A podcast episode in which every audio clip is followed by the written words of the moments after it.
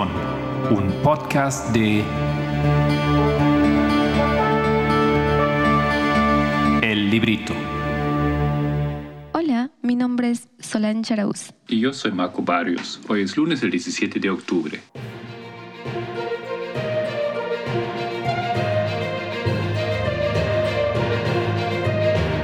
Los temas del movimiento.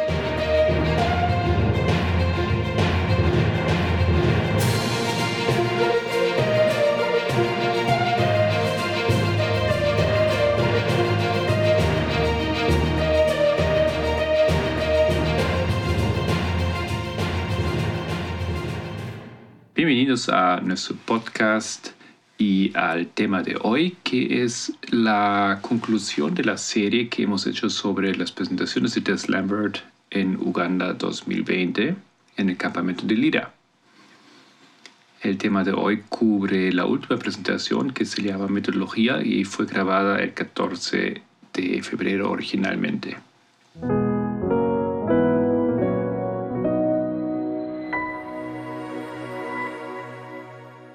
Muy bien, tienes toda la razón. Hemos llegado a la última presentación donde la anciana Tess va a presentar el tema de metodología a través de línea sobre línea. Y ella comienza esta presentación con un resumen para entender de dónde es que tenemos estas líneas. Y quiero que recuerden conmigo, ¿no? Este estudio parte de Hechos 27, donde nosotros vemos el número 273 y vamos a la historia, a este año em, de Hechos, eh, que Hechos 27 nos muestra, em, encontramos que esta historia de Hechos 27 es la historia de los levitas, que son 273 levitas en el barco, pero que también esta historia está respaldada y podemos confirmar que es la historia de los levitas a través del texto de mm, Números capítulo 3. Entonces nosotros tenemos Números capítulo 3 y Hechos 27, son dos historias que nos llevan a la historia del año 273, donde encontramos la historia de Pirro. Y tenemos en Pirro dos historias, primero en Macedonia y luego en Italia. Y este estudio se va a centrar de las guerras de Pirro en Italia. Bien, entonces teníamos la tercera guerra de Pirro en Italia, la cual a, través de Hechos 27 más la guerra de Pirro en Italia, también nos da o nos cuenta la historia de la Cuarta Guerra Diádoca, que es paralela a Epirro en Italia. Bien, tenemos la Cuarta Guerra Diádoca y, y después de la Cuarta Guerra Diádoca también tenemos una guerra de procuración, una proxy war. Y en la historia de Pirro también existe una historia, una guerra posterior a la guerra en Italia, que es la guerra de Pirro versus Lisímaco, ¿no? Bien, después de que obtuvimos la cuarta guerra de Adoca, se abrió para nosotros la tercera guerra de Adoca. Y la tercera guerra de Adoca más la cuarta guerra de Adoca nos abren la segunda guerra mundial. Cuando tenemos la tercera guerra diádoca paralela a la Segunda Guerra Mundial, nosotros, a nosotros el Señor nos abrió la línea de la Primera Guerra Mundial.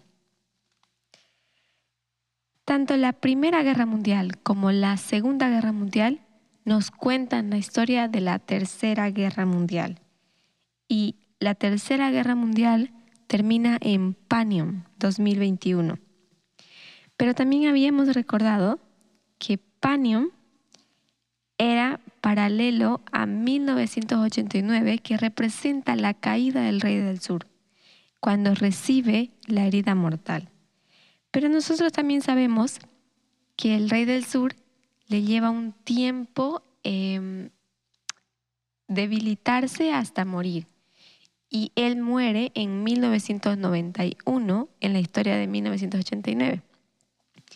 Pero en la historia de Panium, él muere en la ley dominical. ¿Me pueden seguir? Sí, claro que sí. Bien, es importante recalcar lo siguiente, que estas historias de la historia de Pirro en Italia, la historia de las guerras diádocas y la historia a la de las guerras mundiales, estas historias nos brindan información extra.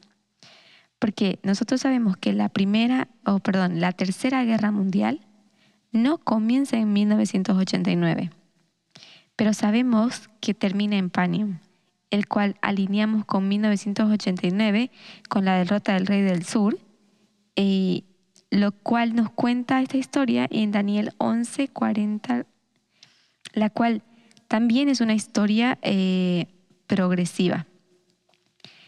Después de esta guerra, después de Panium, le sigue una guerra fría. ¿Recuerdan esto? Sí, claro que sí. Em, esto creo que hemos hablado también en el último podcast un poco sobre ello para quienes eh, quieran repetir escucharlo. Bien, gracias. Bien, entonces quiero recalcar una cosa. Los estudios del rey del norte y el rey del sur nos dan información de la Tercera Guerra Mundial y también nos brindan información después de la Tercera Guerra Mundial, a ambos lados. ¿Ok? Bien, ahora quiero hacerles un resumen de lo que fue la Cuarta Guerra Diadoca para podernos introducir en el estudio. ¿ok? La Cuarta Guerra Diadoca comienza con una alianza entre el rey del norte y el rey del sur, donde vemos que mm, las esferas del rey del sur son invadidas por el rey del norte, las esferas de influencia, es decir, los estados satélites. Y este evento ha sido paralelado con 2014 cuando vemos la, alianza de coalición entre Trump y Putin. ¿Ok? Después de esa alianza, tenemos la batalla de Ipsu, donde mm, en esa batalla el rey del, norte hace, hace una alianza con los tres generales. Ahí él tiene tres aliados. Luego entramos a la batalla de Heraclea, y Heraclea es una batalla pequeña en preparación a una batalla más larga que se va a desenvolver. Bien, quiero que recuerden que la batalla de Ipsu es paralela en la línea de la Tercera Guerra Mundial a 2016, donde nosotros vemos las elecciones de Trump y vemos que Trump entra hacia el occidente y Trump, siendo el rey del norte, invade las esferas de influencia del rey del sur. Pero él también tiene em, tres aliados en esta, en esta historia. Los aliados que acompañan al, a los Estados Unidos o a Trump en, esa historia serían Polonia, Francia e Inglaterra si hablamos de la historia de la Segunda Guerra Mundial. ¿Ok? Pero vamos, vamos a ir entrando un poquito más adentro de esta historia.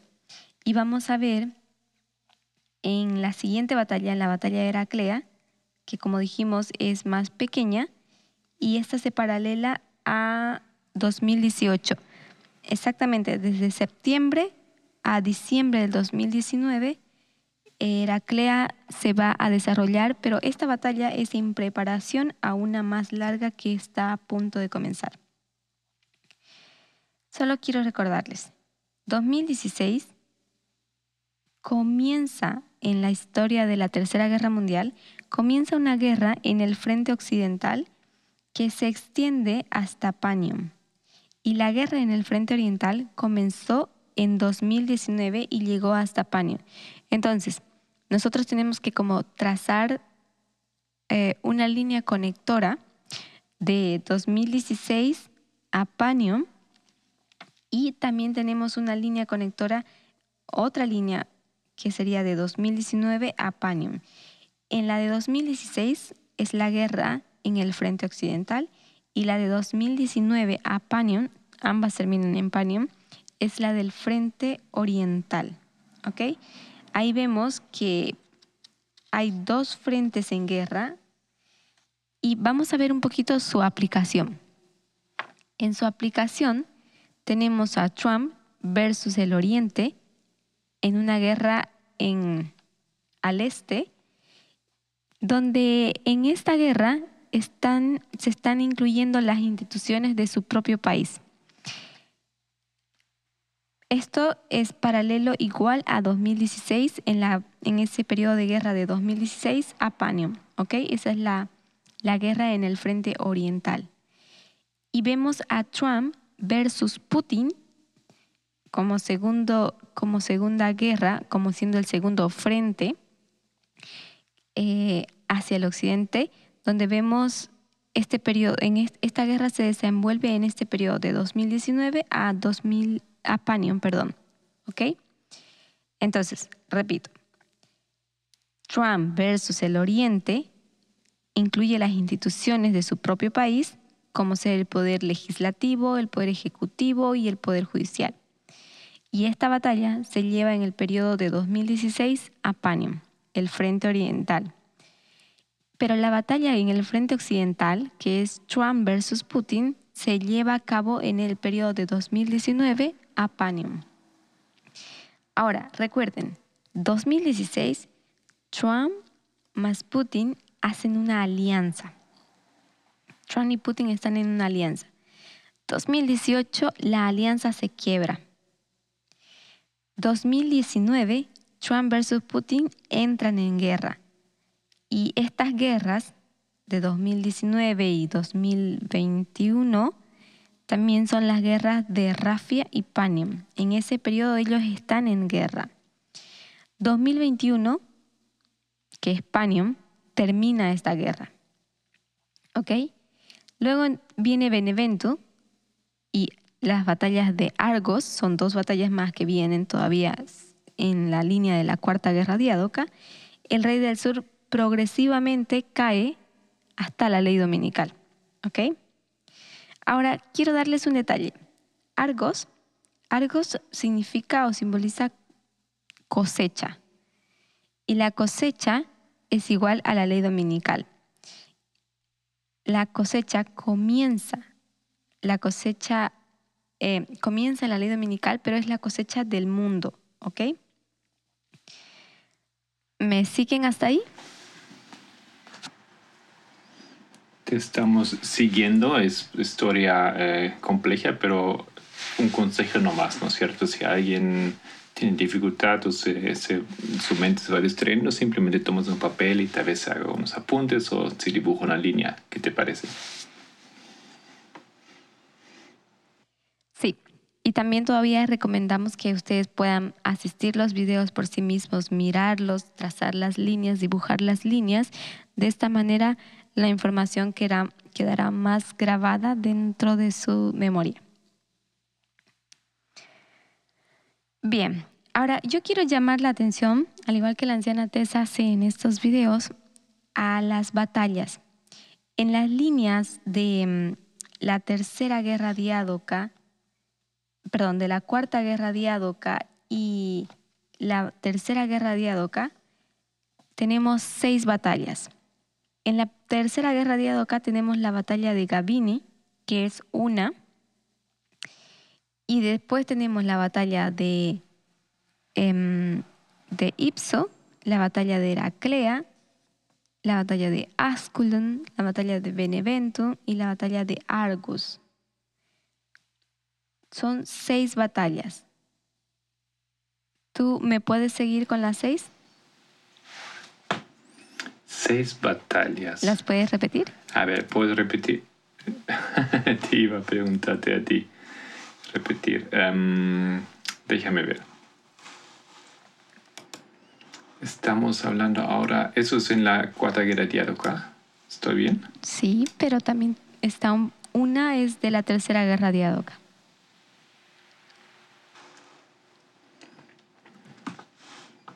Ya. Entonces tenemos la de Gabine. Correcto.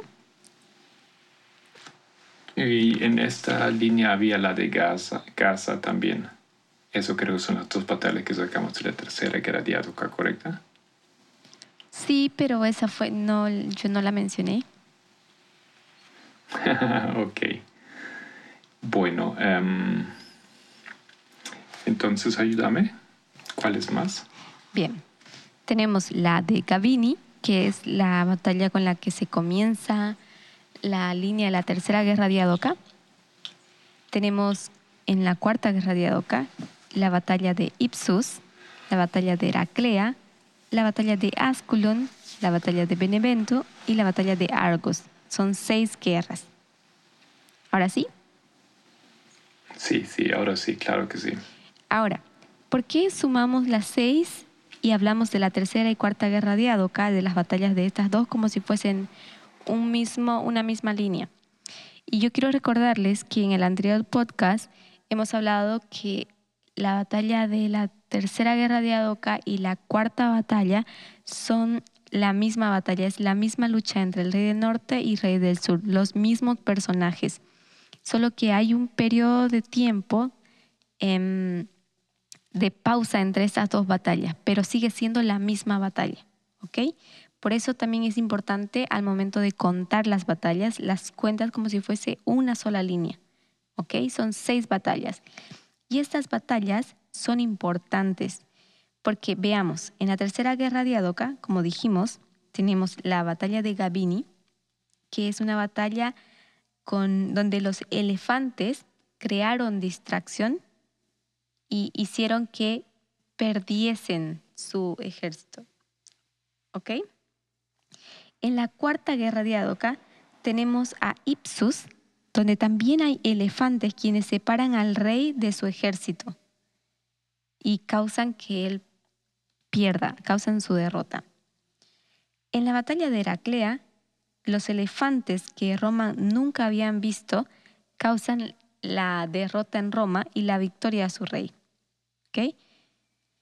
En Asculon, lo que nosotros vemos es la acción de los elefantes. Y recuerden que Asculon tiene que ver con la batalla de mm, Rafia que causa la victoria al rey del sur. ¿Ok? En la estrategia esa cuando que los em, elefantes em, generan demasiado polvo. Luego nosotros tenemos em, la batalla de Beneventum. En la batalla de Beneventum los elefantes se vuelven contra Pirro. Y ahí es la historia cuando una cría llora, ¿recuerdan? y la, madre va detrás de él y rompe las filas y los elefantes se tornan en contra de Pirro. Pero cuando hablamos de la batalla de Argos, Pirro muere en esta batalla, pero muere, muere porque los elefantes habían bloqueado la salida de la ciudad donde él podía escapar. Entonces, básicamente los elefantes causaron su derrota.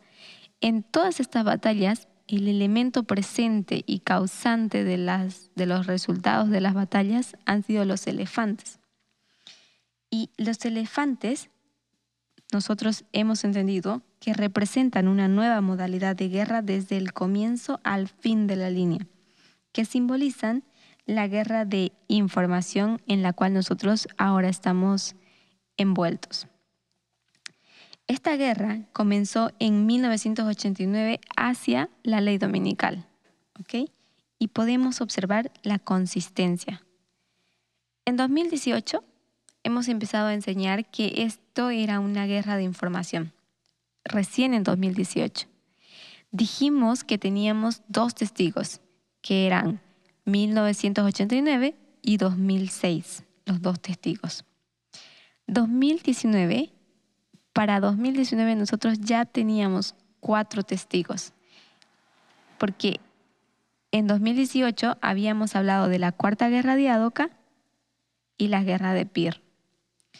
Para 2019 ya teníamos la Tercera Guerra de la Cuarta Guerra de la Primera y la... Todavía estábamos con la mm, Segunda Guerra Mundial, no la Primera, perdón. Estábamos con la Segunda Guerra Mundial más la historia de Pir. ¿ok? Las dos guerras de la Segunda Guerra Mundial, más la historia de Pirro. Teníamos cuatro testigos. Bien, ahora, ¿recuerdas cuál fue el ataque que estos estudios recibieron? Sí, ok. Los ataques vinieron de parte de, te refieres a los ataques de parte de Jeff y el grupo en ese lado, ¿no es cierto? Que básicamente, okay, que básicamente cuestionaron el, la, lo que, bueno, la fecha o el evento de, de Paño, que ellos vieron como algo progresivo. Y también cuestionaron el 9 de noviembre, Em, diciendo que lo habían descubierto antes.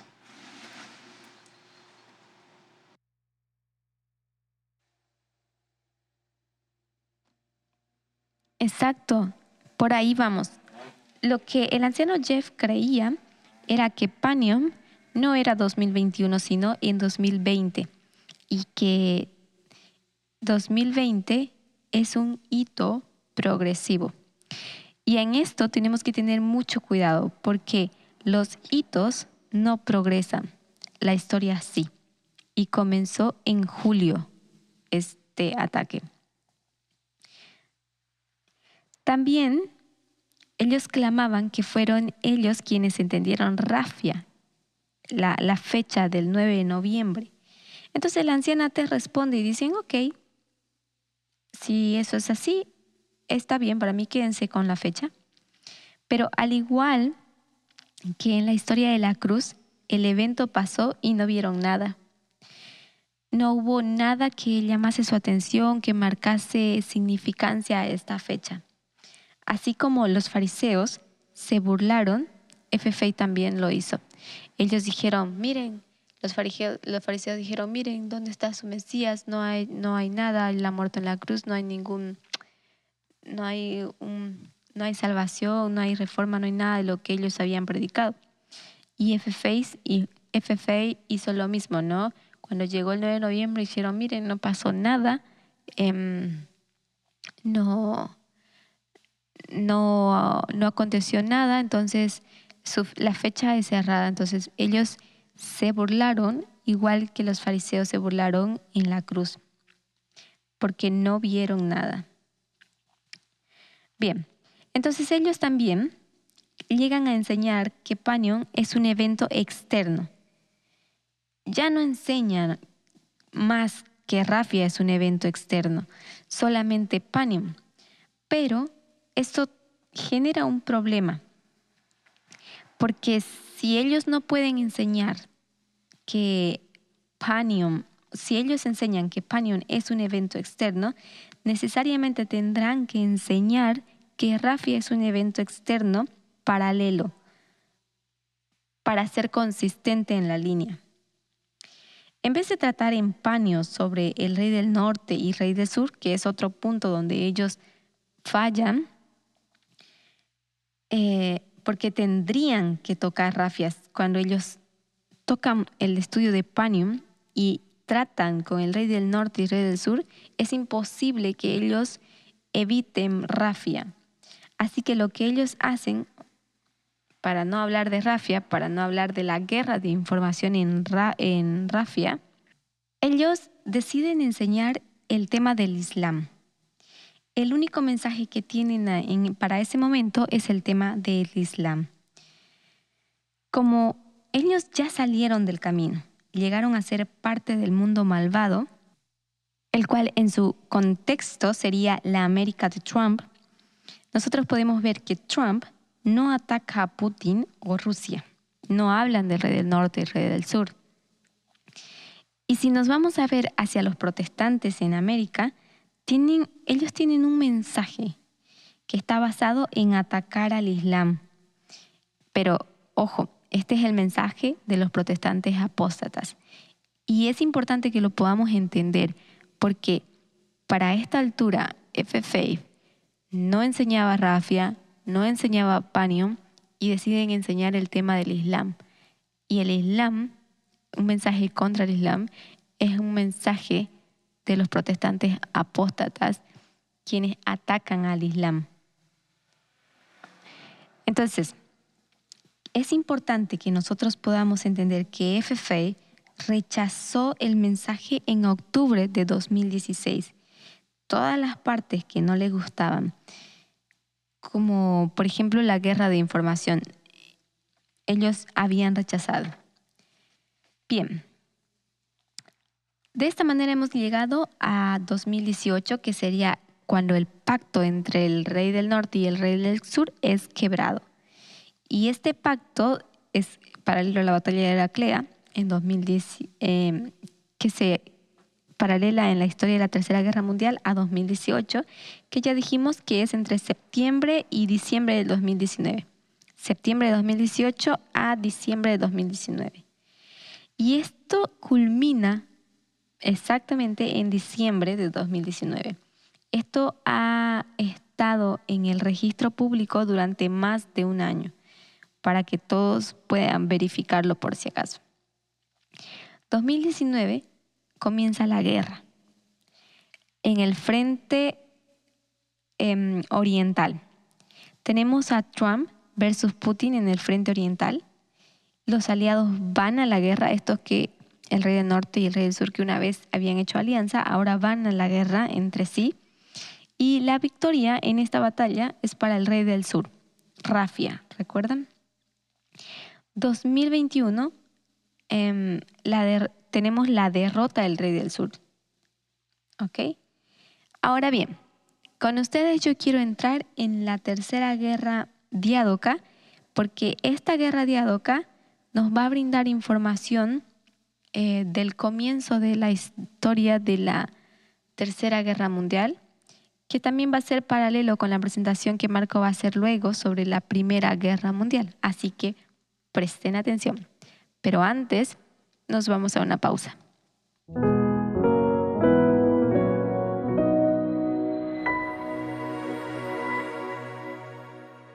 Bien, tenemos la Tercera Guerra de Adoca. En esta guerra tenemos a Antígono, que se tornó un dictador y empieza a matar a todo el que represente una amenaza, incluyendo su aliado, Peyton.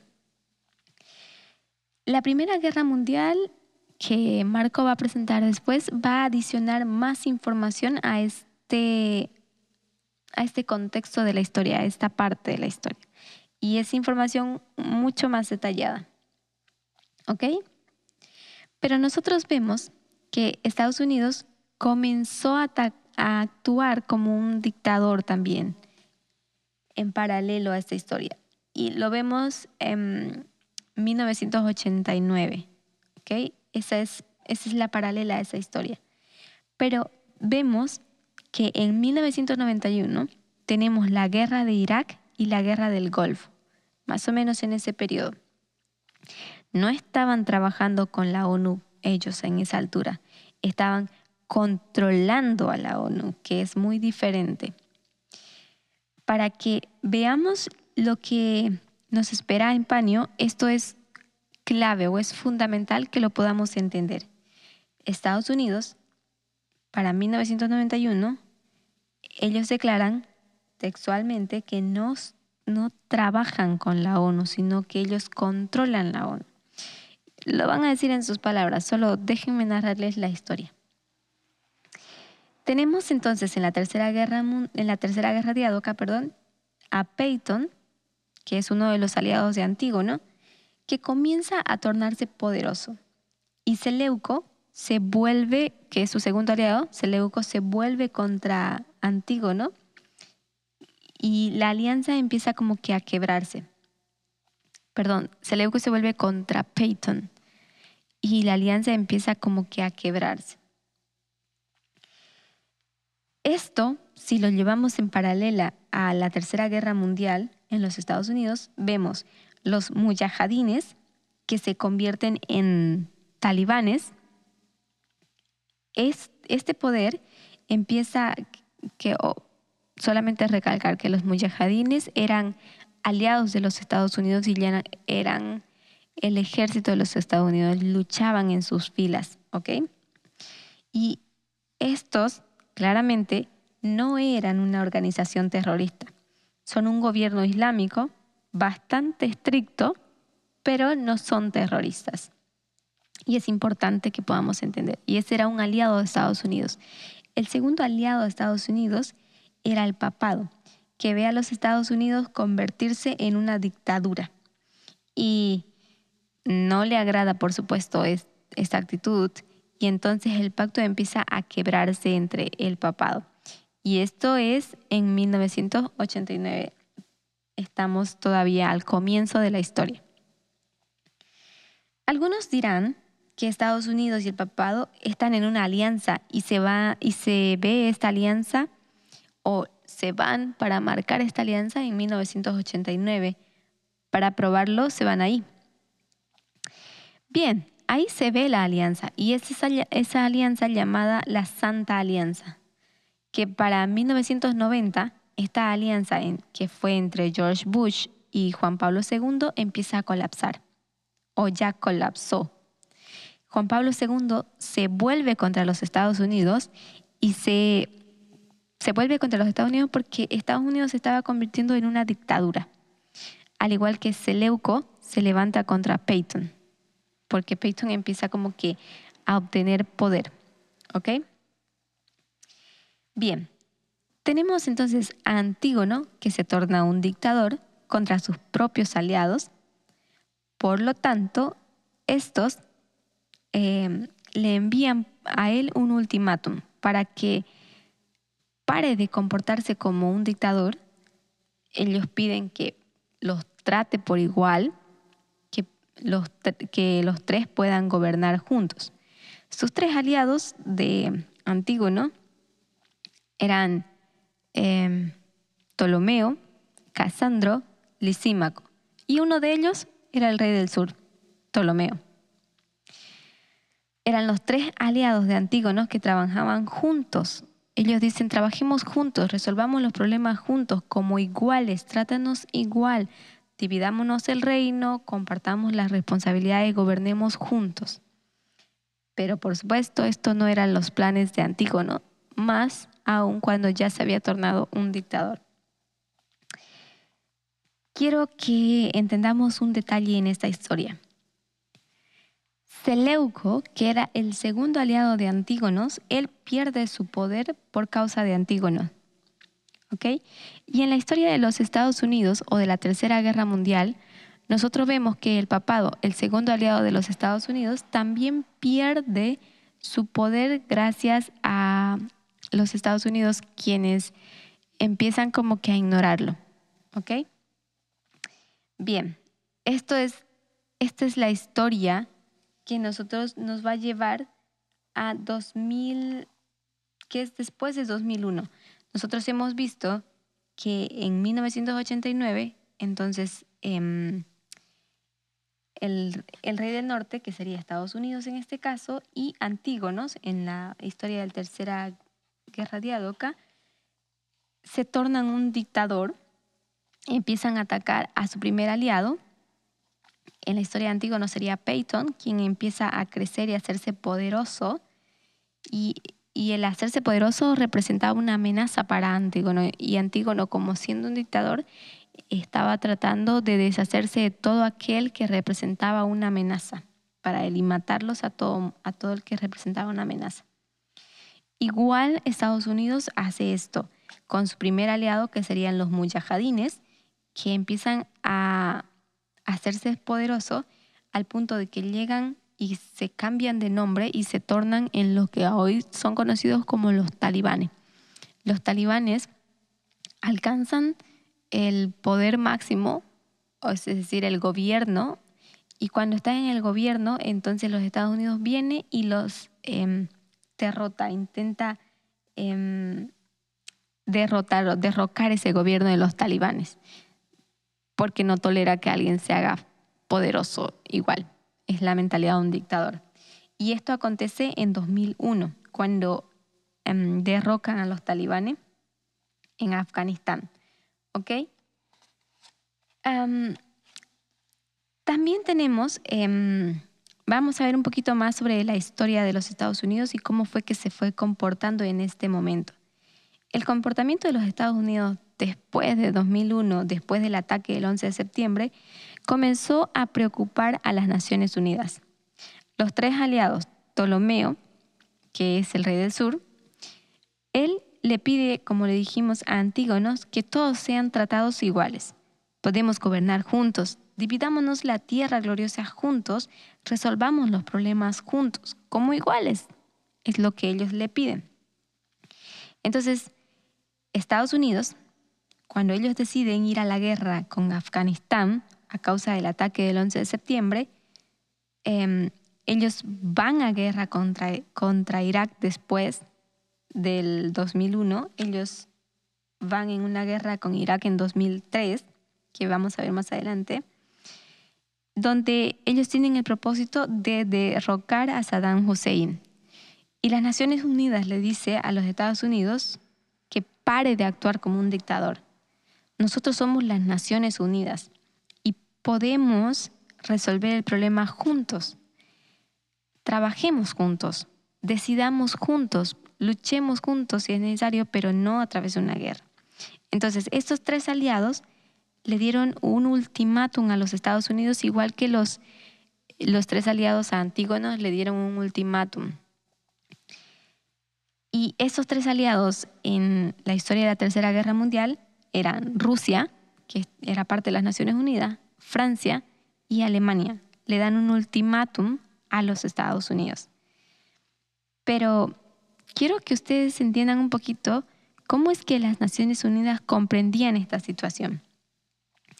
Para nosotros es importante considerarlo porque fueron los Estados Unidos que le dijeron a las, a las Naciones Unidas la siguiente respuesta.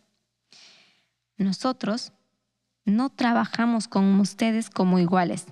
Si queremos invadir a Irak, lo vamos a, lo vamos a invadir. Ustedes están con nosotros o contra nosotros. Eso fue la respuesta de Estados Unidos al ultimátum de la ONU al pedirles que trabajen juntos, que sean tratados por iguales. Pero ojo, esa fue la respuesta de Estados Unidos, esa fue la respuesta de Estados Unidos como dictador. Entonces, como ellos no hacen caso a ese ultimátum, ellos deciden entrar en guerra con Irak en 2003 y los Estados Unidos invade pues Irak y derroca a Saddam Hussein. Ahora, veamos en la historia de la Tercera Guerra Mundial lo que acontece. Antígono también rechazó el ultimátum y en vez de eso invadió las esferas de influencias del rey del sur. Antígono no invadió Egipto directamente, que era área de Ptolomeo, sino que lo hizo bajo la influencia de Ptolomeo mismo. Ah, perdón, que era la área de Seleuco pero lo hace bajo la influencia de Ptolomeo, uno de los aliados. Estados Unidos no atacó a Rusia tampoco. Ellos invadieron Irak. Y por décadas, exactamente mucho, mucho tiempo, Irak fue la esfera de influencia primero de la Unión Soviética y luego de Rusia, el rey del sur. Bien, cuando nosotros vamos a la Primera Guerra Mundial, vamos a ver que es paralela a la Tercera Guerra Mundial, a la Tercera Guerra Diadoca, perdón. Y estas se enfocan en la historia temprana de la Tercera Guerra Mundial, ¿ok? Y esta historia va a comenzar con la historia de la invasión de las esferas de influencia del Rey del Sur. Así que revisemos un poquito. Si nos vamos a la Tercera Guerra Diadoca, vamos a ver después de ese ultimátum que ellos reciben, tenemos eh, que ellos invaden las esferas de influencia del rey del sur, es decir, entran a Irak en 2003 y después de eso hay un lapso de tiempo en la historia que los va a llevar directamente a la batalla de Gaza. Y la batalla de Gaza es paralela a 2019. Entonces hay, hay historia que va a cubrir después la Primera Guerra Mundial. Presten atención. Entonces nosotros hacemos un salto en el periodo de tiempo en la Tercera Guerra Mundial y nos vamos a ir a la batalla de Gaza. La batalla de Gaza es la segunda gran batalla de este periodo de tiempo. Es entre Demetrio versus Ptolomeo. Y como ya dije, se paralela a 2019.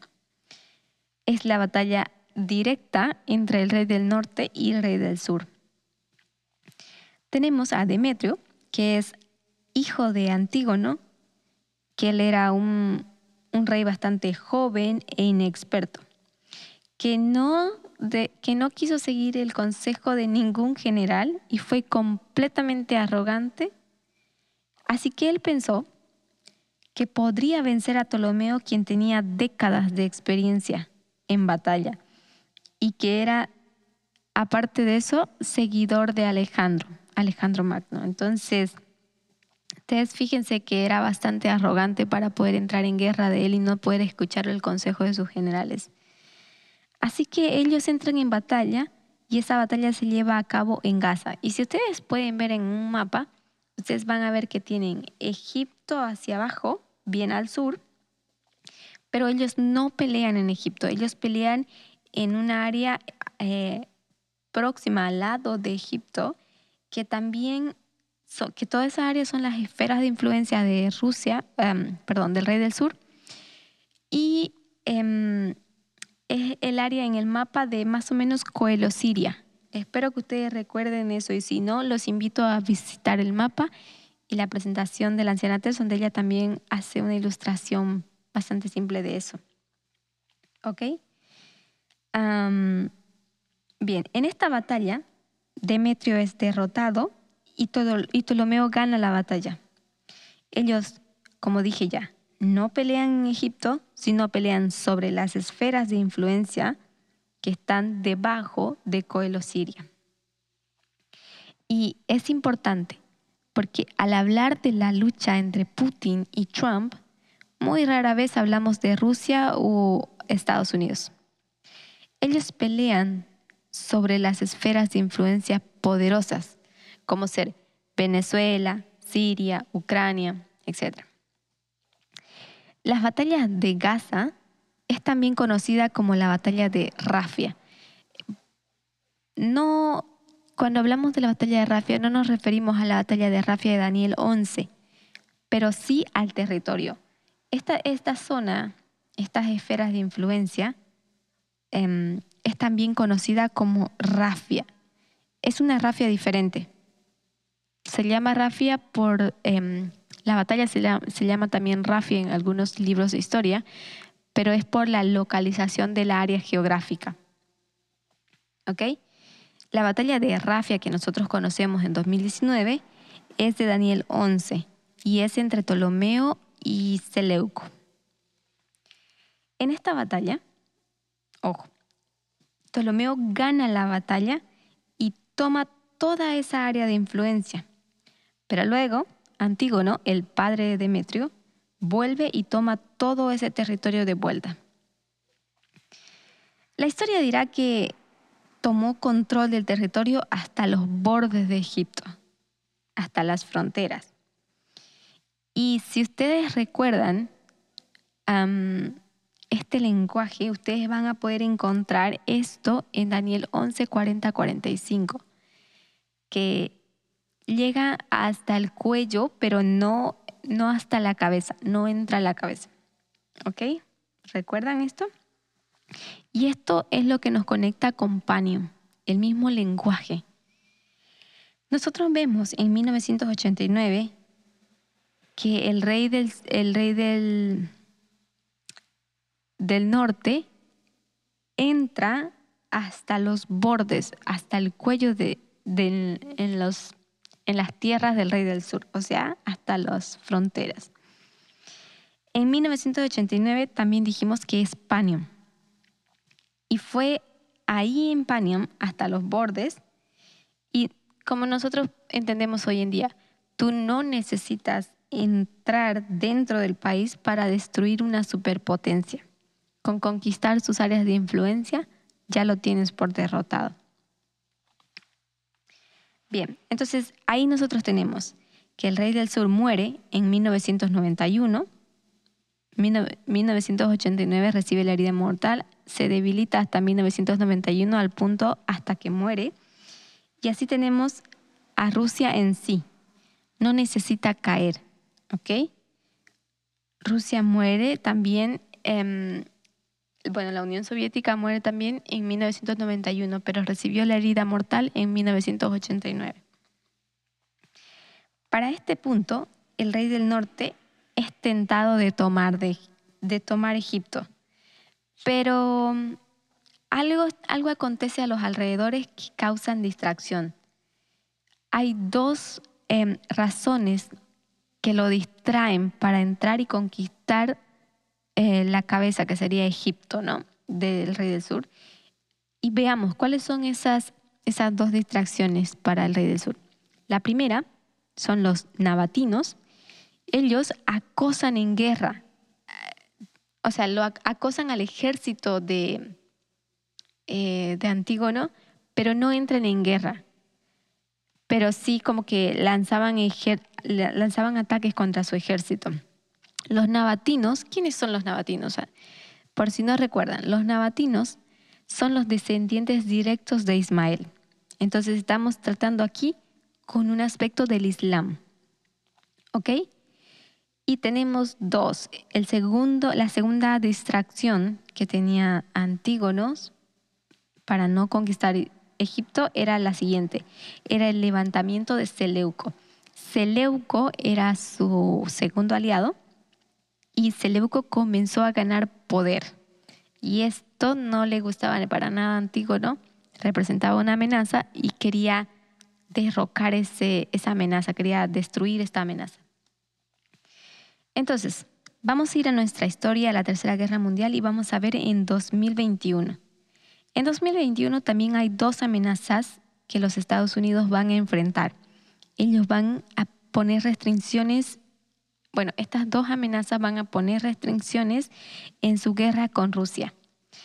La primera es que ellos también van hacia los bordes y veamos. Los descendientes de Ismael, o sea, ellos van hacia los bordes y están enfrentándose a los descendientes de Ismael.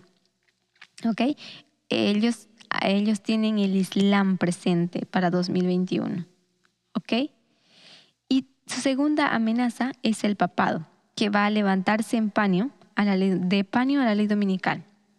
Empieza como que a, hacerse poderoso de nuevamente su segundo aliado, que era el papá. Bueno, esto lo conocemos como la guerra de Babilonia. Es una guerra donde Antígono y Seleuco pelean por el control de Babilonia. Hablando, hablando de la segunda distracción, ¿no? el levantamiento de Seleuco o el levantamiento del papado en Estados Unidos. Seleuco quería poder, pero para obtenerlo, Antígono no se lo iba a dar tan fácil. Por ende, tenía que luchar por él. Seleuco tenía que ganarse ese poder en batalla. Ahora, cuando hablamos de Estados Unidos y el papado, vamos a ver lo siguiente. En 1989 ellos entraron en alianza. Pero lo que sucedió es que Juan Pablo II comenzó a tener que luchar por ese poder porque Estados Unidos empezó a actuar como un dictador y eso no le gustaba y entonces es Juan Pablo II quien entra en conflicto con, con el rey del norte, con los Estados Unidos, porque Estados Unidos no le quería dar ese poder o esa autoridad al papado. ¿Ok? Así que el papado, como estaba en 1989, él estaba tan débil, Juan Pablo II estaba tan débil aún estaban, por cierto, en tiempo de dispersión, no había resucitado y estaban desgarrados por una división interna, estaban completamente débiles, podemos decir, papá. Pero nos vamos a enfocar en la alianza entre Reagan, y quiero que presten atención, y Juan Pablo II.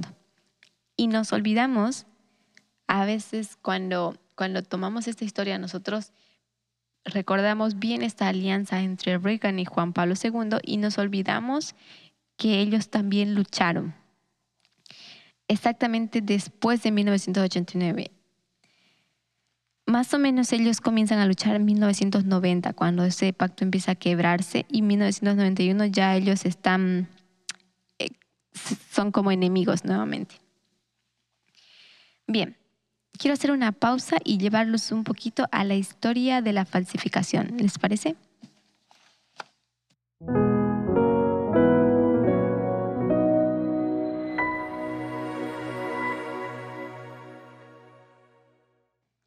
La historia de la falsificación de 1989. Y vamos a ver, esta historia la vamos a paralelar con 1888, donde también hay una falla por el papado.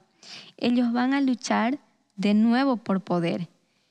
Y quiero que vean que para nada lucen como si fueran amigos secretos, que es algo conspirativo que se maneja dentro del adventismo o dentro de los, protestantes también, que hay una alianza secreta entre el papa, em, entre el papado y los Estados Unidos. Y quiero que ustedes puedan ver que esto no es así. Hay un conflicto entre ellos. Hemos dicho que si el papado quiere poder al fin del mundo, es decir, en Panium, igual que en 1989, tendrá que luchar por él, tendrá que ganarse ese poder. Trump no le entregará el poder sin que sea arrancado de él, porque él es un dictador y el dictador no comparte poder ni autoridad. Bien, entonces, quiero llevarlos otra vez a la historia de Seleuco, donde establece su dinastía finalmente.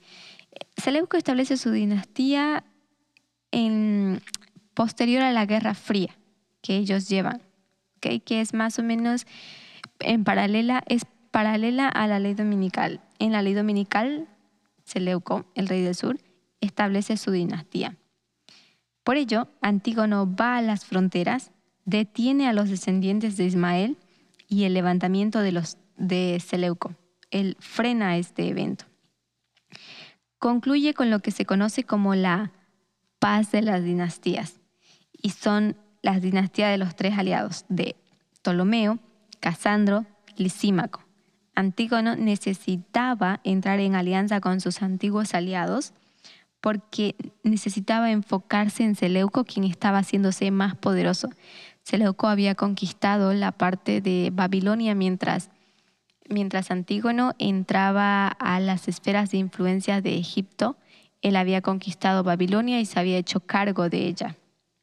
Y esto le daba mucha, mucho poder porque eran esferas de influencia que, que representaba mucho para, para Antígono y una gran parte también territorial.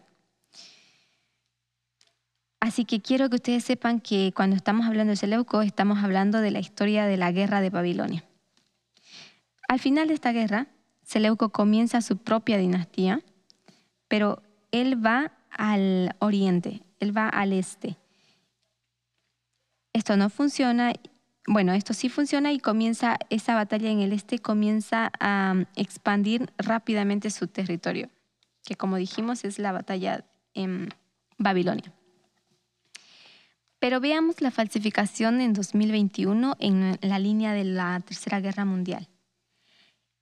El pueblo de Dios, para esa altura, está disperso y es un caos, verdaderamente un caos. Pero estamos por reunirnos. Ellos saben que están por reunirnos, sabemos que Dios está comenzando una reforma, una restauración. Tenemos 2019, que es paralelo al evento de la cruz, vemos que los discípulos son eh, restaurados y reunidos nuevamente. Pero tenemos 2021, tenemos Pentecostés, que comienza a levantarse toda la preparación para la obra de los gentiles en la ley dominical. 2000, de Panion a 2000, eh, a la ley dominical, de 2021 a la ley dominical, tenemos lo que es Pentecostés y en Pentecostés se comienza a levantar toda una preparación para hacer la obra hacia los gentiles. Bien, si hablamos del papado, el papado sería paralelo a Seleuco, sería simbolizado por Seleuco, que sigue el mismo modelo, porque son una falsificación en la ley dominical. Ellos van a realizar igualmente un trabajo, ¿ok? De esta forma, nosotros podemos ver el fin de la tercera guerra diádoca, cuando comienza a conectar el estudio de la falsificación. La tercera guerra diádoca es el inicio de la conexión del estudio de la falsificación y espero que todos lo hayan podido ver.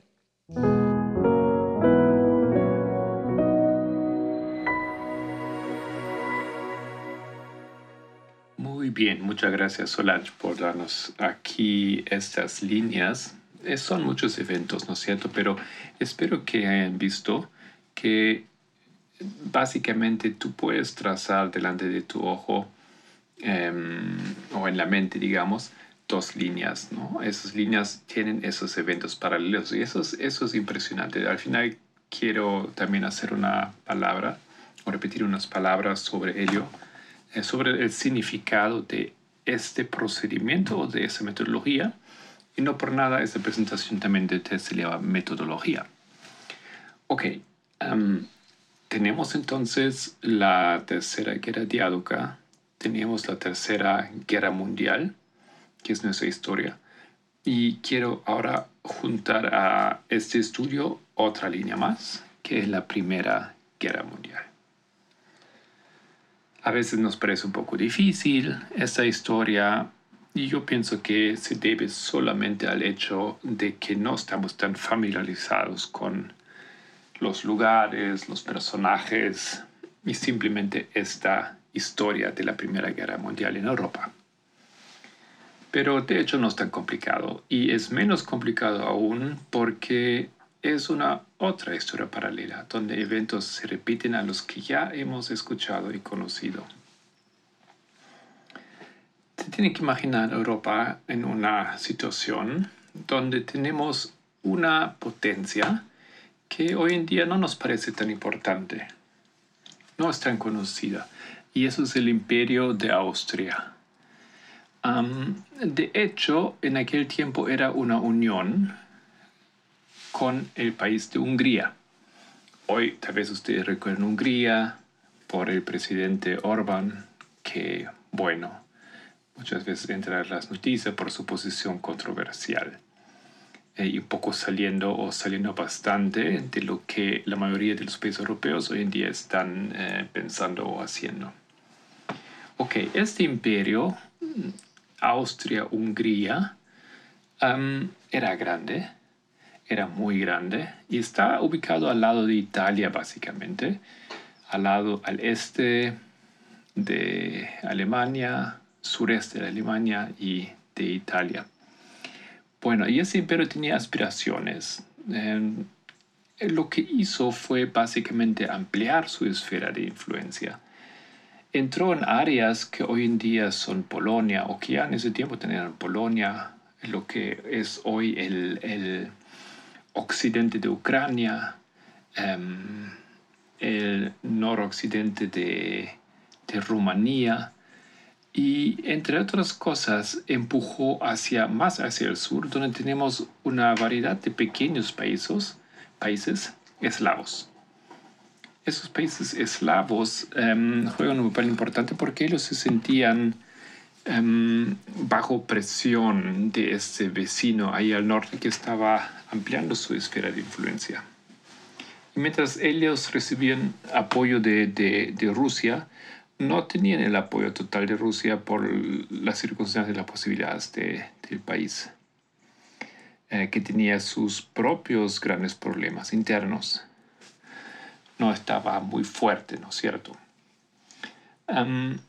y bueno, en esta lucha por la esfera de influencia en esta área y también el deseo de liberarse de ese yugo, de esa, de esa amenaza, digamos, que venía del norte, de Austria-Hungría, em, surge el país Serbia como tal vez el líder en una alianza de los países que eran todos de origen em, eslavo. Tenemos que pensar en países como Bulgaria, em, Montenegro, Kosovo, Albania, Bosnia, Herzegovina, etc. ¿Ok? Es pequeños países. Y hoy en día tú puedes tomarte un viaje, te sientes en un coche en un día, tú conoces todos esos países porque son pequeños y puedes viajar lindamente entre ellos. Y cuando vas hacia el sur, bueno, llegas a Macedonia y luego Grecia, que son áreas de controversia muy antiguas. Bueno, en esta problemática entonces, y estamos aquí plantando la situación de donde parte la Primera Guerra Mundial, la crisis de donde viene, y está centrado pues en esa área. Entonces, em, Serbia, como uno de los países fuertes, se levanta y quiere hacer algo así, liderar una alianza de todos esos pequeños países para tener resistencia contra Austria-Hungría. No obstante, Austria-Hungría avanza y se apresura y hace una anexión del, de la área del país de Bosnia. Bueno, esto también era parte del plan de Serbia, pero Austria se adelantó. Entonces tenemos aquí esa situación donde Austria bastante agresivamente eh, aumenta su esfera de influencia. Otra razón por que Rusia era eh, débil para ayudar allá a su aliado Serbia era que tenía, estaba en guerra, en guerra con Japón, al otro lado de su imperio. Bueno, ahora en paralela, ¿no? Para que tenemos la visión de qué acontece aquí, nosotros estamos, esto fue en 1908, la crisis de Bosnia, pero nosotros vemos en paralela a esto, unos, casi unos 80 años más adelante, em, el comienzo de, de, nuestra historia, 1989, donde también vemos que los Estados Unidos tomaron las esferas de influencia que de Rusia. Estamos hablando aquí sobre em, Irán. Y tomó esa historia o esa esfera de influencia, disculpa, de Irak. Y Rusia no estaba, em, no estaba listo en esas alturas de, como sabemos bien, ¿no es cierto? Estaba quebrándose su imperio básicamente, la Unión Soviética, no Rusia. Em, y no, no estaba en, en, la, en la condición de defenderse. Y entonces lo que acontece es que em, Estados Unidos logran expandir básicamente agresivamente su esfera de influencia. Y lo que es Irak aquí en nuestra historia era en aquellos entonces em, Bosnia. Ok, esto básicamente es la, la crisis de lo cual parte entonces eh, lo que va a liderar a la, a la guerra mundial. Para resistir a esas maniobras, em, en los países eslavos se forma una organización terrorista conocida por la Mano Negra. Esto a su vez nos hace recordar y es paralelo al evento de que en los países eh, musulmanes se forma Al-Qaeda como una organización terrorista justamente para oponerse a esta eh, política, política del, em, del, país que Estados Unidos en nuestra historia en aquel entonces Austria-Hungría. Ok. Em, pero eso todavía no era suficiente para una guerra, ¿no es cierto? Tenemos un, país agresor fuerte y tenemos otro pequeño que no tiene cómo defenderse. Ahora, la mano negra organizó entonces un, bueno, un asesinato de, de Franz Ferdinand de Austria, que estaba de visita en, si no recuerdo bien, eh, si no recuerdo mal, disculpa, eso era en,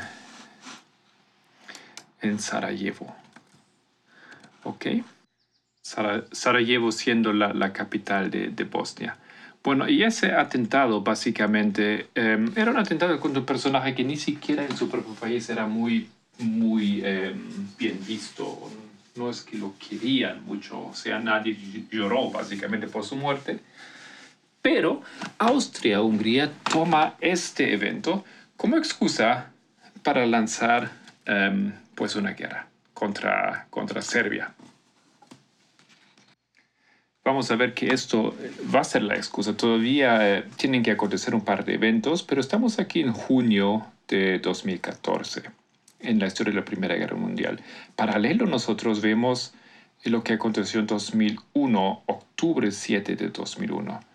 Los Estados Unidos invaden Afganistán y derrumban, como Solange ya nos contó, los talibanes. Entonces, recordamos que esa operación fue llamada la Operación Libertad de parte de los Estados Unidos. Bueno, antes de entonces de, lanzar la, la Gran Guerra, Austria-Hungría Em, da un ultimátum a, Serbia. Y hemos escuchado que en nuestra, nuestra historia también hubo ese ultimátum contra Irak. Pero el ultimátum era de tal manera que básicamente era imposible de cumplirlo 100%. Austria-Hungría em, pide muchas cosas, como los Estados Unidos luego pediría muchas cosas a Irak. Y ambos países, tanto Serbia en aquel entonces como Irak en nuestra historia, eh, son capaces y se apuran a cumplir los requisitos, salvo que no pueden cumplir todos, entre ellos para la, soberanía de su propio país.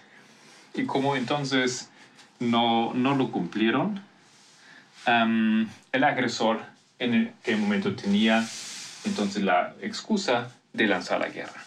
Y así empieza entonces la Primera Guerra Mundial el en, en julio de 2014, donde Austria-Hungría invade a Serbia. Eso es conocido como el comienzo de la Primera Guerra Mundial.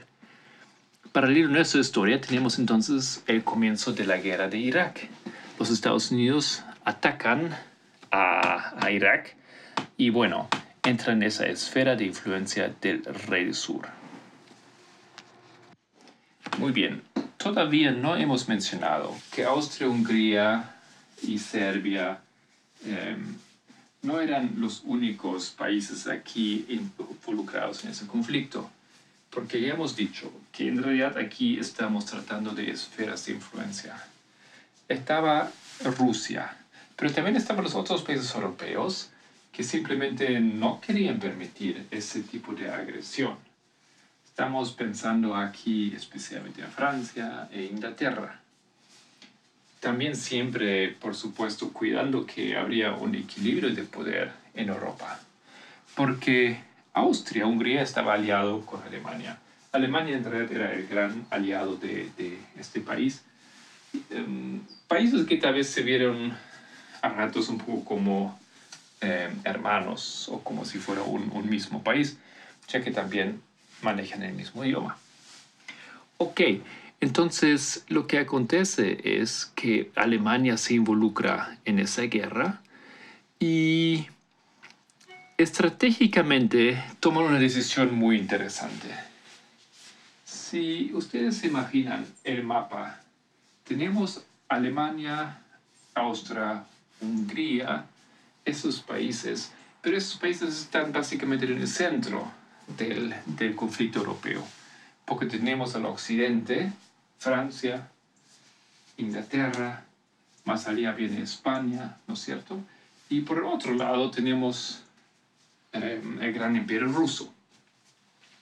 Entonces, obviamente tenemos una situación peligrosa para estos aliados aquí. Estamos hablando de Austria, Hungría y Alemania porque tenían una guerra en dos frentes y querían evadir esa guerra.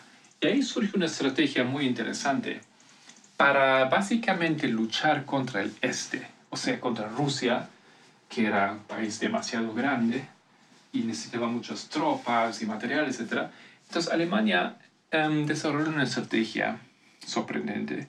Ellos buscan que el conflicto en que, que haya un conflicto interno en Rusia y que la guerra en Rusia, dentro de Rusia, simplemente impide que Alemania necesite involucrarse. Y ahí ellos mandan a un hombre que estaba dispuesto a derrumbar el gobierno ruso, que tenía la meta de derrumbarlo por ideas ideológicas. Y ese personaje era Lenin. Lenin estaba escondiéndose en, Suiza. Entonces lo contactan y organizan un viaje secreto um, de Lenin a Rusia para que él allá pueda entonces instigar y levantar una, una revolución. Lo que él hizo, el resto es historia, como se dice, ustedes saben que empezó la, entonces ahí la revolución rusa y el derrumbamiento del gobierno ruso de aquel entonces. Bueno, um, el evento paralelo en nuestra historia vemos en la maniobra de Rusia que también mandó un personaje dentro del país del enemigo para que, digamos, lo derrumba desde adentro y eso fue Donald Trump. Lo apoyan en su guerra contra pues, las fuerzas, eh, los tres enemigos, y ellos toman parte, pero lo hacen de esa manera que mandan a alguien que que es de ellos mismos, ¿no es cierto? Entonces Trump, de ese punto de vista, se convierte en enemigo de su propio país y un aliado de Rusia. Tal cual como Lenin se convierte en un aliado de Alemania y lo derrumba al país desde adentro. Ok, esto fue el 8 de noviembre de 1917 y es interesante notar que Trump eh, gana las elecciones el 8 de noviembre de 2016. También sabemos mencionar el, el, día del 9 de noviembre, pero, eso fue el día, del, día de la declaración de la victoria. Em, mientras que el 8 fue el día de las elecciones y el comienzo también del, del conteo. Ok. Em, espero que podamos ver, ¿no es cierto?, esas esos historias paralelas. Ahora, para que Lenin reciba ese apoyo, y básicamente se convierte en, aliado de los planes de, de Alemania y Austria-Hungría, él también tenía que cumplir algo de su parte. No, no, no iba a poder, no iba a recibir ese apoyo gratis. Y de su parte, él tenía que asegurar que en la Primera Guerra Mundial, él no atacaría a Alemania. O sea, eso significa que el frente del este sería no un frente que podría preocupar Alemania y Austria-Hungría. Y bueno, después de lograr realmente la, la revolución en Rusia, entonces em, hay ese tratado tan raro y extraño a las alturas de la Primera Guerra Mundial. Estamos ya bastante avanzados en la guerra, estamos ya en, mm, a comienzos de 1918. Sabemos que en el mismo año, al fines del año, va a terminar la Primera Guerra Mundial. Alemania hace ese tratado con Rusia, el tratado de Brest-Litovsk, el 3 de marzo. Rusia básicamente se, se, em, se rinde a Alemania y bajo términos muy duros ellos también entregan una gran parte de su territorio. Y en este momento termina la guerra con la frente del este. Ahora mirando hacia nosotros y nuestra historia, también recordamos que había una batalla que Solange ya mencionó, la batalla de Rafia. Lo ubicamos el 9 de noviembre. Y vemos que Rusia, em, eh, básicamente, en esa, estamos aquí la, la, historia al revés, ¿no es cierto? Creo que ya, ya eso quedó claro. Lo que en la guerra, historia del, de la Primera Guerra Mundial, es el rey del norte que tiene éxito en esa historia es al revés, el rey del sur que tiene éxito. Y así en 2019 Putin logra conquistar a Estados Unidos. Mm, estamos hablando aquí de las esferas de influencia. Pueden ir un poco atrás en nuestro podcast para ver o recordar lo que Solange había comentado sobre ello. Muy bien.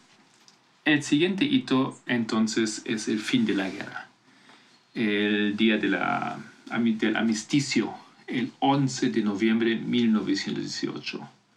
Alemania se entrega a los poderes aliados y pierde la guerra. Eso es así como el fin de la guerra, pero todavía no es la muerte de Alemania.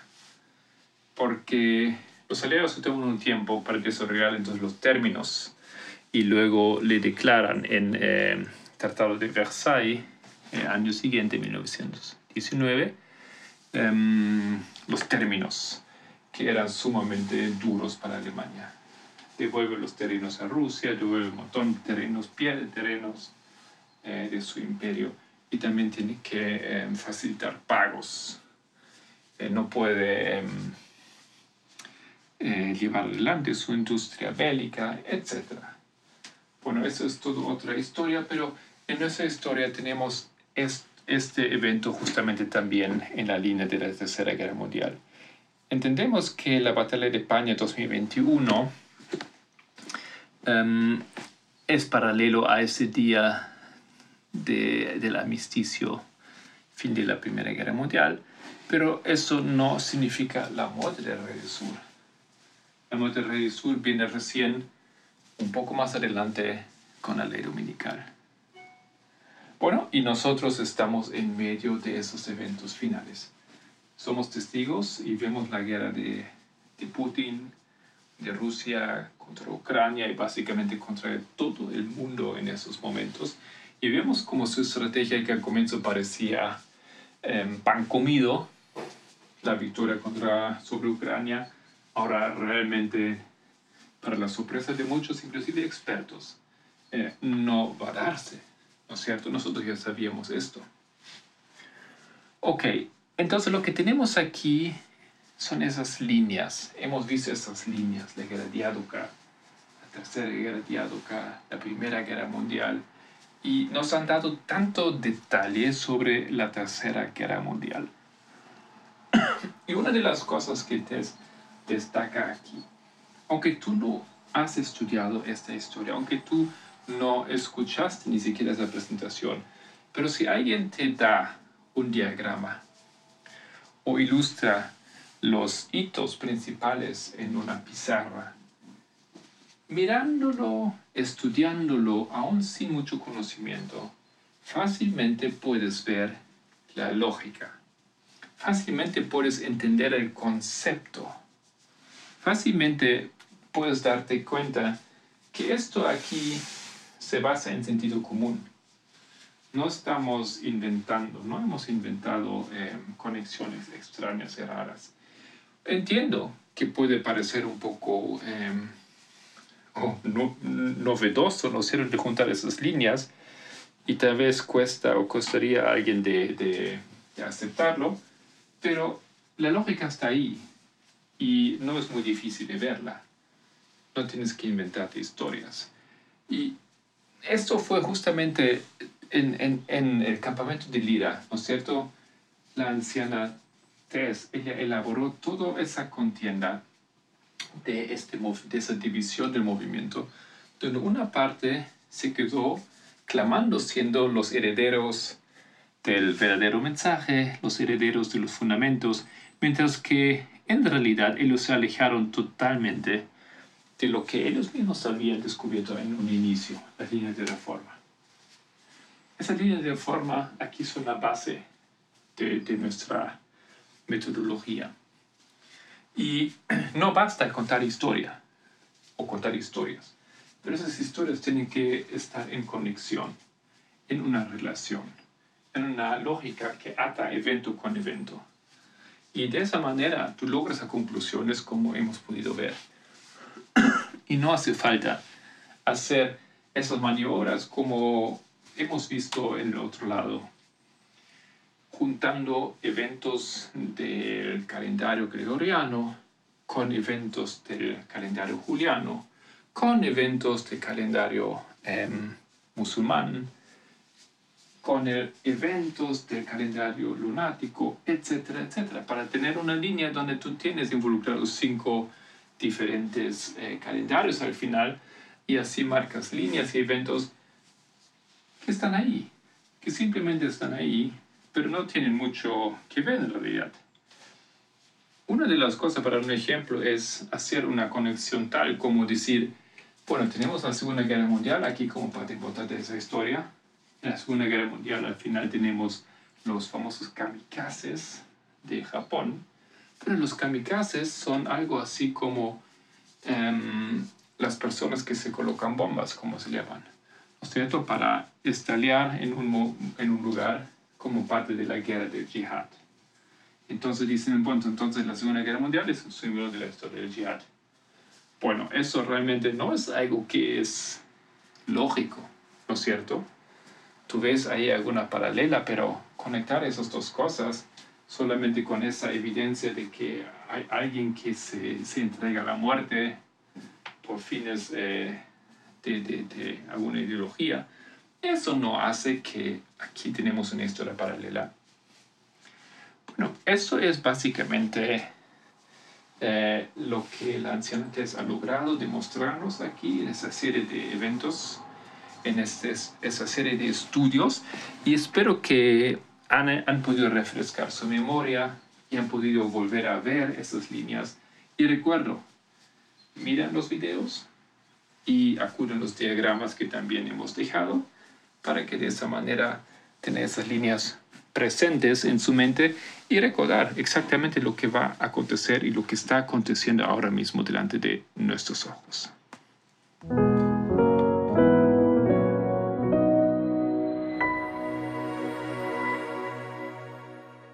Muy bien, en la semana, el viernes, yo he dado un estudio sobre las guerras culturales y el feminismo.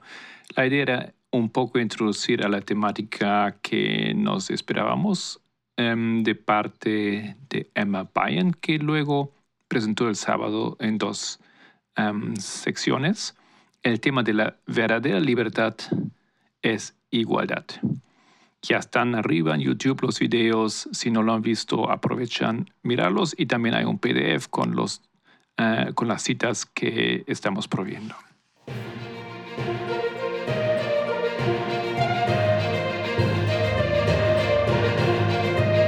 Esto era los temas proféticos del movimiento en Mis Palabras.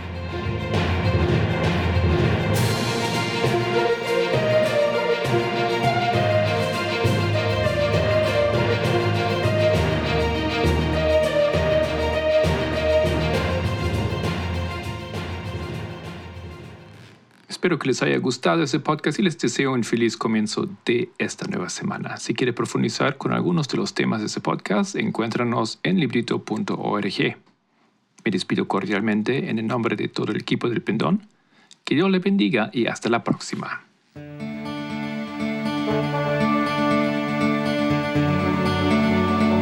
El Pendón, un podcast de